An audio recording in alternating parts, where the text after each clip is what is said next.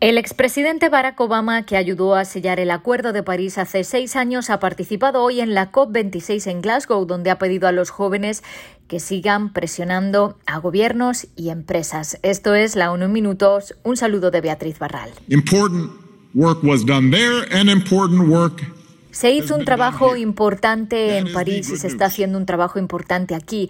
Esas son buenas noticias, pero también las hay malas. No estamos ni siquiera cerca de donde deberíamos estar, dijo Obama en un discurso en el que habló directamente a los jóvenes y les pidió que voten como si les fuera la vida en ello, porque es así. I recognize that a lot of young people may be cynical about politics.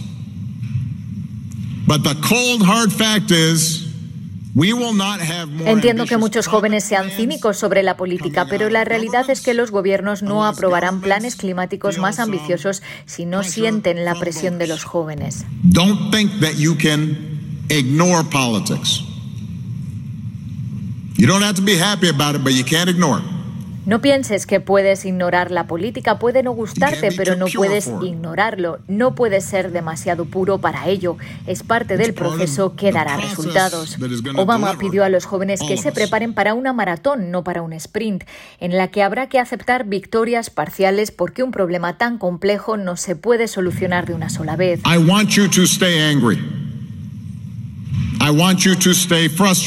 Quiero que sigan enfadados, quiero que sigan frustrados, pero canalicen ese enfado y aprovechen esa frustración, dijo el expresidente de Estados Unidos, que cerró su discurso con un mensaje optimista. Si los países cumplen sus compromisos, podemos asegurar un futuro mejor. La temporada de huracanes del Atlántico de 2021 ha sido tan activa que ha agotado la lista habitual de nombres de tormentas por segundo año consecutivo. La Organización Meteorológica Mundial utilizará ahora una nueva lista de nombres suplementarios para los próximos ciclones tropicales. La tormenta tropical Wanda, que se encuentra en el Atlántico Norte Central, es la última con nombre de la lista regular. La Organización Meteorológica Mundial tiene una lista de nombres en orden alfabético para las tormentas de cada temporada. Si hay más de 21 tormentas, usan un adicional. Es la tercera vez en la historia que ocurre esto, tras 2005, cuando hubo 28 tormentas, y 2020, con 30 tormentas.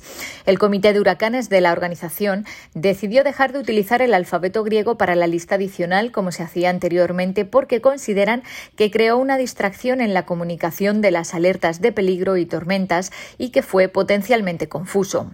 La temporada de huracanes del Atlántico de 2021 ha sido hasta ahora menos devastadora que la de 2020, pero ha resultado ser inusualmente activa en términos de energía ciclónica acumulada y en número de tormentas. La próxima tormenta de este año se llamará Adria. El número de personas que se encuentran al borde de la hambruna ha aumentado en 3 millones desde principios de año debido a la crisis humanitaria que vive Afganistán, advierte el Programa Mundial de Alimentos. El aumento de 42 a 45 millones de personas se explica porque en Afganistán hay 3 millones más en el nivel 4 de una clasificación sobre inseguridad alimentaria con 5 niveles, siendo el 5 la hambruna.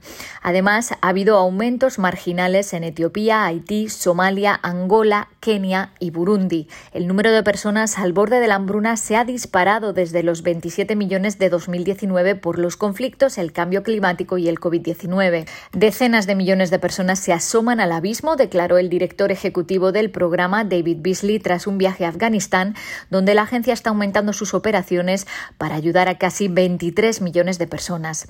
El coste de evitar la hambruna en el mundo asciende ahora a 7.000 millones de dólares frente a los 6.600 millones de principios de año. Un análisis en 43 países muestra que las familias se ven obligadas a comer menos, a saltarse las comidas por completo, a alimentar a los niños en lugar de a los adultos y en algunos casos extremos a comer langosta, hojas silvestres o cactus para sobrevivir, como ocurre en Madagascar. En otras zonas, las familias se ven obligadas a casar a los niños o a sacarlos de la escuela o incluso, según han reportado los medios, familias de Afganistán se ven obligadas a vender a sus hijos. Y cambiamos de asunto porque la red de ciudades creativas de la UNESCO cuenta desde hoy con 49 ciudades más reconocidas por su compromiso de poner la cultura y la creatividad en el corazón del desarrollo. Huancayo en Perú, Ibagué en Colombia, Santiago de Cuba y Chalapa en México han sido reconocidas por su contribución a la música, Manises en España y la colombiana Pasto por su aportación a la artesanía y artes populares. La red cuenta ahora con 295 ciudades en 90 países. Son lugares que invierten en cultura y creatividad para avanzar hacia el desarrollo urbano sostenible. Hasta aquí las noticias más destacadas de las Naciones Unidas.